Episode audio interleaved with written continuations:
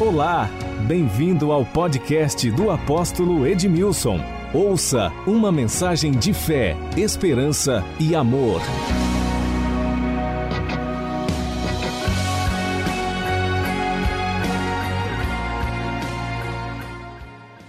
Salmo 115, 2, a partir do versículo 2, diz assim: Porque dizem as nações: onde está o Deus deles? Onde está o Deus deles? No céu está o nosso Deus, e tudo faz como lhe agrada. Prata e ouro são os ídolos deles, obra das mãos de homens.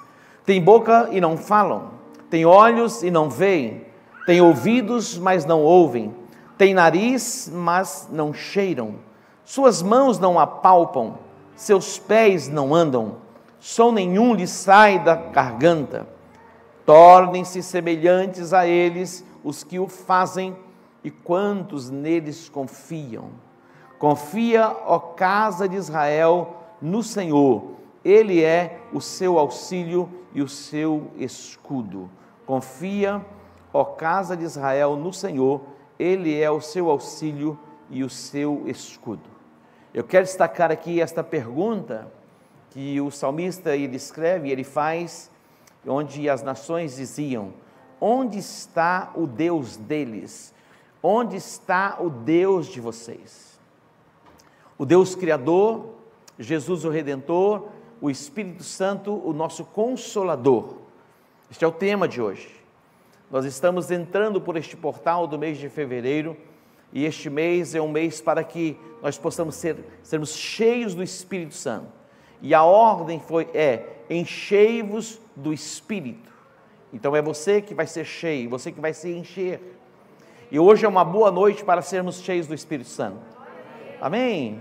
Lá na sua casa, na sua jornada diária, em todo momento você pode ser cheio do Espírito Santo. Todo momento. E a Bíblia nos mostra o caminho para sermos cheios, falando entre nós com salmos, hinos e cânticos espirituais. Então você vai entender isso, você vai compreender e você vai ser a pessoa mais cheia do Espírito Santo. Você vai transbordar o Espírito Santo. E o fruto do Espírito vai se manifestar na sua vida. A longanimidade, a bondade, a mansidão, o domínio próprio, a temperança, o amor, a fé, tudo isso vai jorrar do seu mundo interior. Glória a Deus. Onde está o teu Deus? Era a pergunta que as nações que estavam ali ao redor de Israel perguntavam: Onde está o Deus de vocês? Ninguém vê.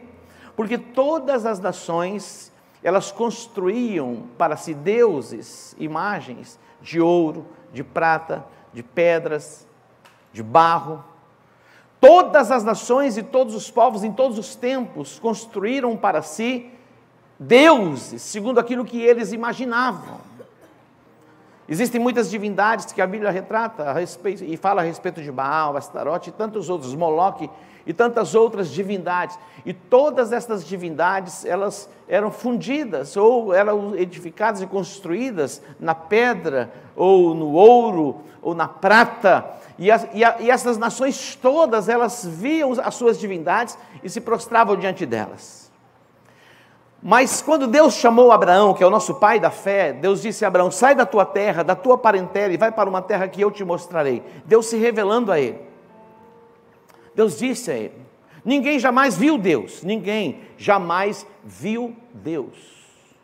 Deus ele se revela, Deus se manifesta e nós vamos ver as formas que Deus eh, se manifestou aos patriarcas, aos profetas e a forma que Deus tem se revelado a nós nos nossos dias. E como Deus tem se revelado a nós nos nossos dias, ele se revelou a nós através do seu filho Jesus Cristo.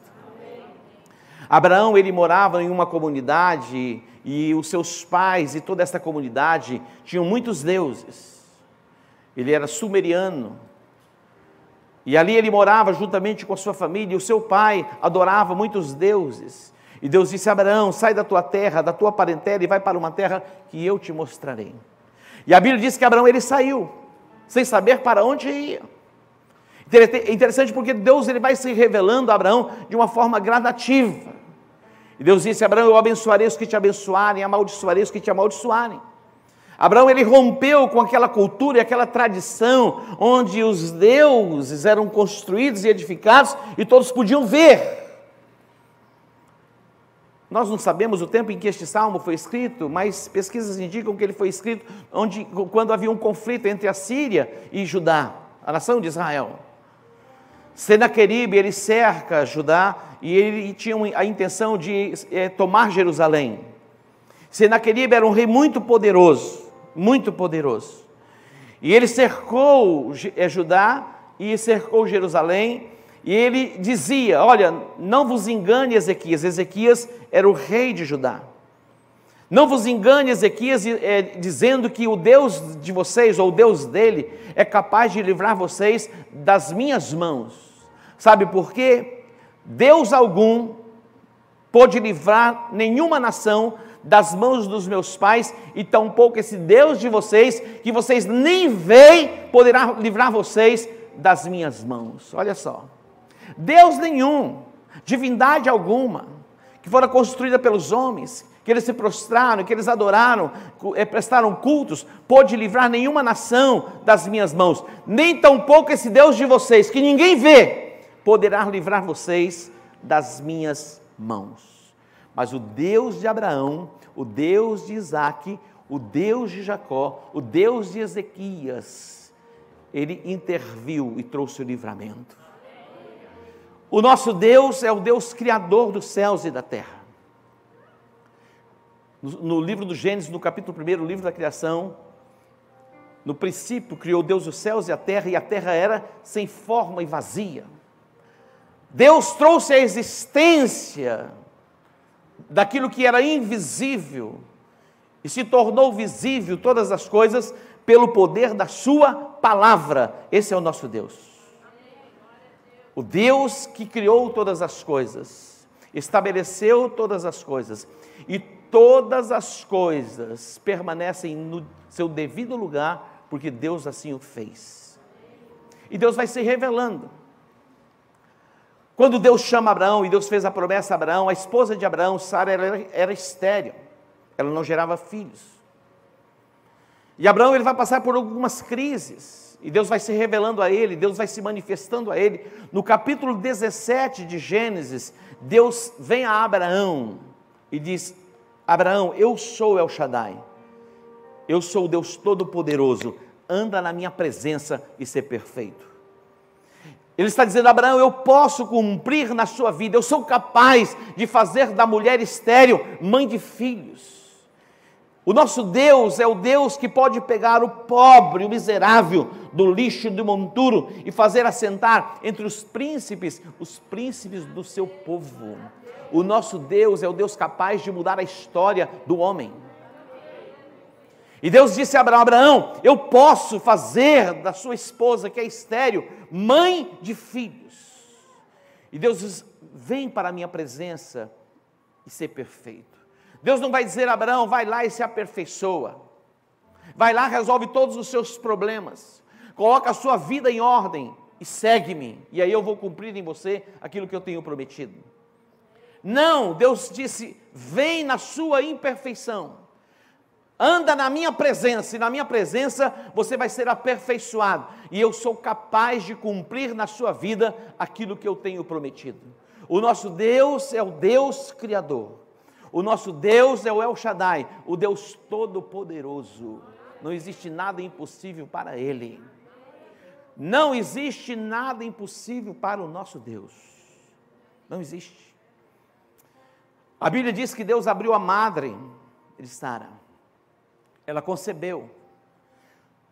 Quando Deus falou com Abraão e se revelou a ele como El Shaddai, ele já tinha 99 anos de idade. 99 anos. Deus ele não está limitado à nossa idade. Talvez você diga assim: "Ah, eu sou muito jovem", e outro diz assim: "Ah, eu sou muito velho". Não importa a sua idade, se você é jovem ou se você é velho. O Deus que nós servimos, ele é capaz de fazer. E se não existir, ele é capaz de criar.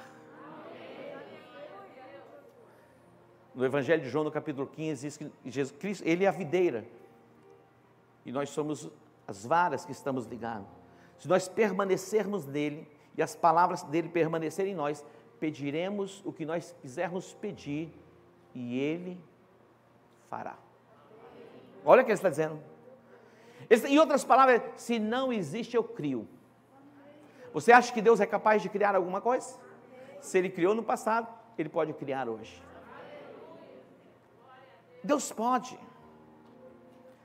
Nós vivemos tão agitados, tão angustiados e muitas vezes até perplexos, porque conhecemos Deus de ouvir falar. Quando nós olhamos para Jó, Jó servia a Deus, ele temia a Deus, ele se afastava do mal, mas Jó não conhecia Deus, não tinha tido uma experiência com Ele. Ele vai passar por todas as suas perdas, vai perder sua família, vai perder os seus bens, vai perder a sua saúde, mas ele não perde a sua fé e diz: Eu sei que o meu redentor vive. E ele vai declarar depois dizendo: Antes eu te conhecia de ouvir falar. Olha só. Antes eu te conhecia de ouvir falar, mas agora é de contigo andar. Interessante porque nós ouvimos falar de Deus. Abraão, seus pais tinham os seus, os seus deuses, não era apenas um, eram vários. Mas agora o Deus Criador se revela a ele, dizendo: Eu sou o El Shaddai. E Deus abriu a madre de Sara, e ela concebeu e ela deu à luz. O menino cresceu, chegou à adolescência, para a juventude, Deus colocou Abraão à prova. E Deus disse: Dá o teu filho o teu único filho a quem amas. Oferece-o como sacrifício no Monte Moriá por três dias. Três dias. Abraão caminhou o seu filho para o Monte Moriá para lhe oferecer o próprio filho como sacrifício. A Bíblia diz que Deus, que Abraão obedeceu a Deus e vai se revelar a ele agora, o Jeová Jireh, o Deus de toda a provisão. Olha só. Quando Deus pede alguma coisa para nós e nos coloca à prova, Ele não quer tirar nada de nós. Na verdade, Ele quer se revelar, Ele quer se manifestar como Deus de toda a provisão. Jeová Jireh vai se revelar a Ele, vai se manifestar a Ele. E ali estava o cordeiro que foi colocado no lugar do seu próprio filho. Você pode aplaudir ao Senhor? O Deus Criador, ele vai se revelando aos patriarcas. Vimos a experiência de Moisés, quando estava no deserto de Midian, e ali ele permaneceu por 40 anos.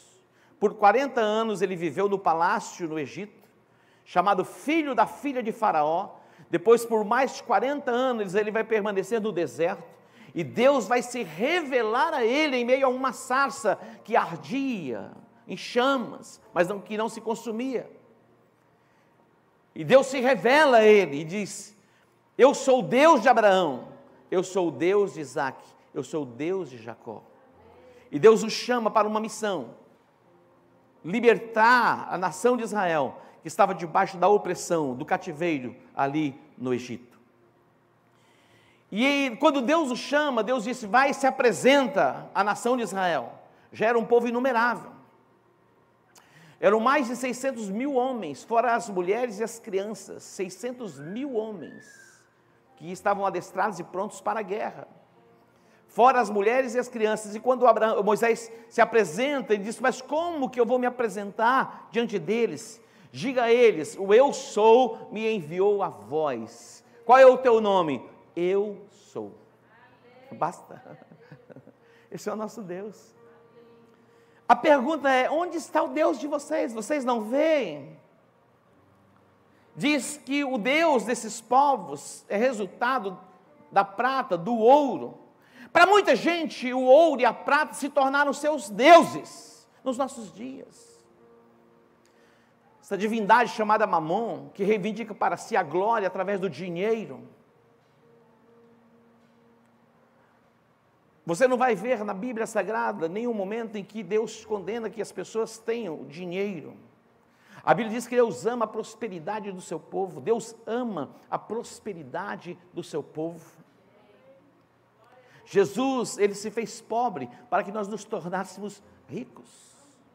Olha que extraordinário. Mas jamais Mamon pode se tornar o teu Senhor. Jamais. Ter domínio sobre a sua vida e controlar você. Por que, que você vive oprimido por causa do dinheiro? Quem tem dinheiro vive oprimido é por, em busca de ganhar mais e com medo de perder. Quem não tem, naquela expectativa de ganhar mais. E sempre debaixo de uma opressão. Meu irmão, descansa. Entre o seu cartão de crédito e a sua conta bancária e Deus, fique com Deus. Algumas pessoas, por crescerem, alcançarem lugares altos, deixaram Deus e o dinheiro se tornou seu Deus. Ele é o Jeová Jirei, ele é o Deus de toda a provisão. E Deus vai se revelar a Moisés ali naquela sarça que ardia, o eu sou, o Deus todo-poderoso. E Moisés então vai assumir o seu lugar de liderança e vai transportar a nação de Israel por um deserto árido. Olha só. Deus começou a derramar provisão. Deus enviou o maná. Imagina, 40 anos, todos os dias, a provisão estava lá. Todos os dias. Deus disse assim: olha, não precisam pegar para o outro dia. Cada dia, peguem a porção para cada dia. Mas as pessoas já vinham pegavam para o outro dia. E quando pegava assim, apodrecia. E querendo acumular. Deus vai se manifestar. Eles caminharam, olha, vendo a glória de Deus, a manifestação de Deus. Por três dias não encontraram água, o povo começou a queixar-se, a murmurar-se, e Deus vai se revelar a ele como Jeová Rafá, o Deus que cura. Aquelas águas amargas, quando eles foram beber, as águas estavam amargas, eles não puderam beber, e eles se voltaram contra Moisés, e Deus ali curou aquelas águas aqui, e o Jeová Rafá, aquele que cura, se manifestou. O Deus que cura está se revelando e manifestando-se a você também hoje. Dê um aplauso a Ele. Pode ser mais forte esse aplauso, é para Ele.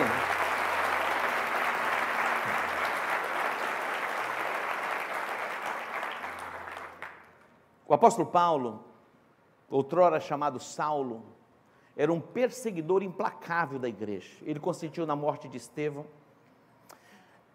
Ele foi criado em um sistema religioso que ele não conseguia ver além daquilo, daquilo que ele tinha como informação e como verdade. Eu disse no domingo passado: todos nós aqui recebemos uma influência religiosa. Quer seja ela católica, espírita ou mesmo evangélica, todos nós. Viemos de um berço onde os nossos antepassados tinham a sua forma, a sua maneira de cultuar a Deus.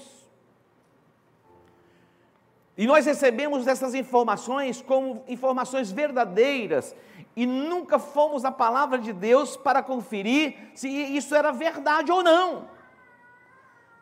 Simplesmente por ouvirmos falar.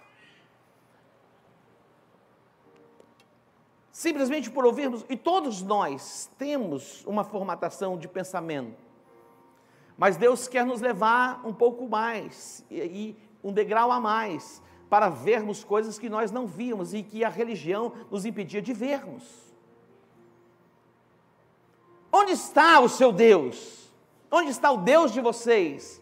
É a pergunta das nações. Não se vê, e a resposta dele, escrevendo, é: olha, os, o Deus, os deuses desses povos é fruto do ouro, da prata. Tem mãos, mas não apalpam. Tem olhos, mas não veem. Tem ouvidos, mas não ouvem. Tem pés, mas não andam. Agora o pior: tornem-se semelhantes a eles, aqueles que o fizeram e aqueles que se curvam diante deles. Quem se curva, quem faz de quem se curva diante de uma divindade feita pelas mãos dos homens, se torna igual àquela imagem feita pelo homem. Tem mãos, mas não apalpam. Tem olhos, mas não veem. Tem ouvidos, mas não ouvem. Perdeu-se a percepção e o entendimento espiritual. O apóstolo Paulo, ele era um desses, criado no mais profundo judaísmo. E ele diz, segundo a lei fariseu, irrepreensível, guardava as tradições dos seus antepassados. Mas ele vai ter uma experiência com Jesus no caminho de Damasco. Aquilo que era verdade para ele vai cair por terra e os seus olhos vão se abrir e ele vai compreender, entender quem era Jesus. E vai se tornar um proclamador das boas novas. Quando Paulo, é Paulo, ele foi separado e enviado como apóstolo, ele vai para muitas regiões e para muitas nações, e dentre as, as nações que ele vai proclamar o Evangelho de Jesus Cristo, ele vai para a Grécia, o berço da filosofia. E ele andando pelas ruas da Grécia, ele, ele, começou a tentar e o seu espírito se revolvia dentro dele, se revoltava dentro dele, por ver muitos altares construídos a muitas divindades, centenas de divindades. E de repente ele passa por um lugar, ele encontra algo escrito que dizia: ao Deus desconhecido.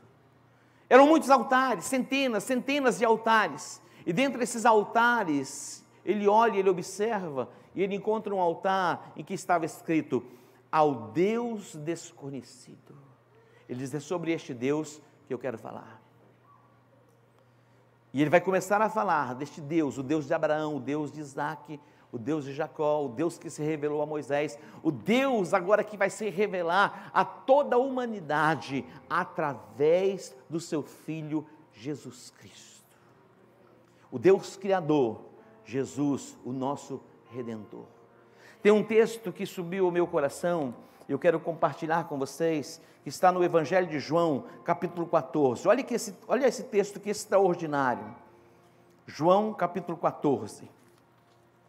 Falando a respeito de Jesus e falando a respeito do Pai. A pergunta é: onde está o Deus de vocês? E ele diz: Não se turbe o vosso coração, credes em Deus, crede também em mim. É Jesus dizendo.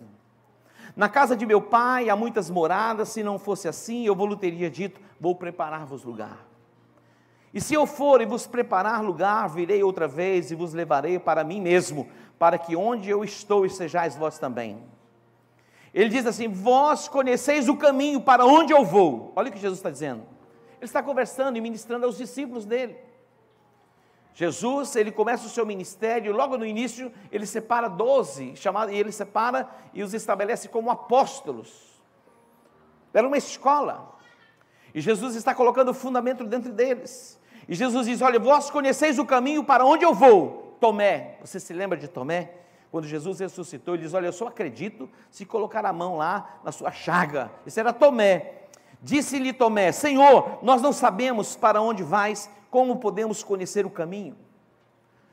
Senhor, nós não sabemos para onde o Senhor vai, como nós podemos conhecer o caminho? E Jesus vai responder a ele dizendo: Eu sou o caminho, a verdade e a vida. Ninguém vem ao Pai a não ser por mim. Olha o que Jesus está dizendo.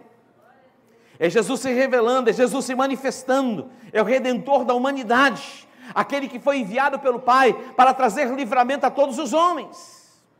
Ele é o nosso redentor, ele é o nosso salvador, é aquele que nos reconcilia e nos traz de volta para a presença de Deus.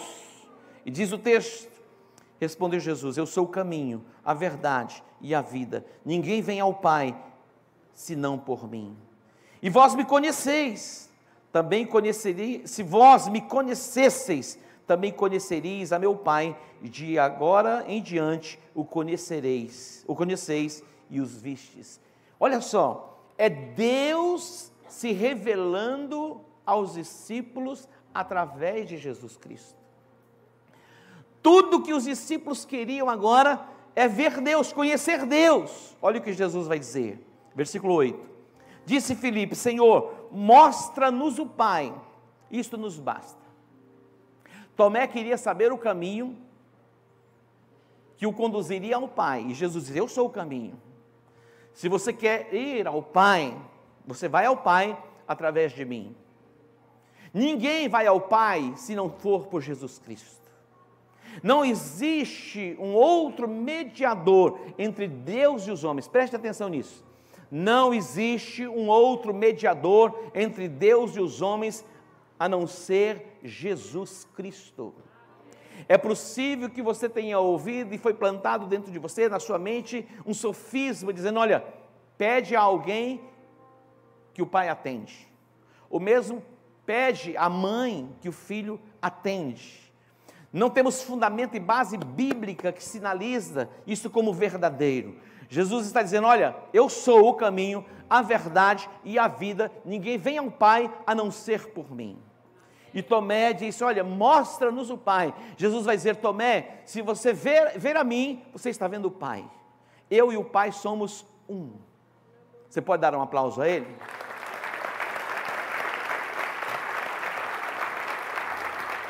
No versículo 9, diz assim: Há tanto tempo estou convosco e não me conheceis, Filipe. Quem vê, quem me vê, vê o Pai. Como dizes tu, mostra-nos o Pai. Não crês tu que eu estou no Pai e que o Pai está em mim? As palavras que eu vos digo, não as digo por mim mesmo, antes é o Pai que está em mim quem faz as obras. Crede-me quando digo que estou no Pai e o Pai está em mim, pelo menos crede por causa das mesmas obras. Quem vê o Filho, vê o Pai. O nosso Deus é o Deus Criador. Jesus é o nosso Redentor. Quando Jesus morreu e ressuscitou, Jesus ordenou que os discípulos permanecessem em Jerusalém. E Jesus disse aos discípulos: Olha, eu não vou deixar vocês órfãos, eu enviarei outro consolador. Olha isso. Essa palavra é alos no grego. É o mesmo tipo que eu. É aquele que vem para ajudar, consolar. E também esta palavra parácletos é aquele que vai estar ao lado. Quando alguém era levado ao juízo, o paráclito era aquele que vinha e se colocava ao lado daquele que ia ser julgado. Ele ia auxiliar, ele ia fazer a defesa. O Espírito Santo, ele é o nosso ajudador, ele é o nosso consolador, aquele que está ao nosso lado e nos faz, nos faz lembrar todas as coisas que nos foram ditas por Jesus Cristo. O Espírito Santo, ele nos ajuda nas nossas fraquezas. O Pai é o Criador, Jesus é o nosso Redentor e o Espírito Santo, o nosso Consolador, aquele que nos ajuda e aquele que nos guia em toda a verdade. Não ignore o Espírito Santo. Eu disse que esta década é a década do Espírito Santo. Fevereiro, o tema é Enchei-vos do Espírito Santo. Ele nos ajuda nas nossas fraquezas. O que são as nossas fraquezas? As nossas fraquezas são as nossas incapacidades. Nós de nós mesmos não conseguimos produzir muita coisa boa, não. Projeta para mim o Salmo 115, o versículo 1, que diz: Não a nós, Senhor, não a nós, mas ao teu nome da glória, por causa da tua fidelidade, por causa da tua bondade. Não a nós, Senhor, não a nós, mas ao teu nome da glória.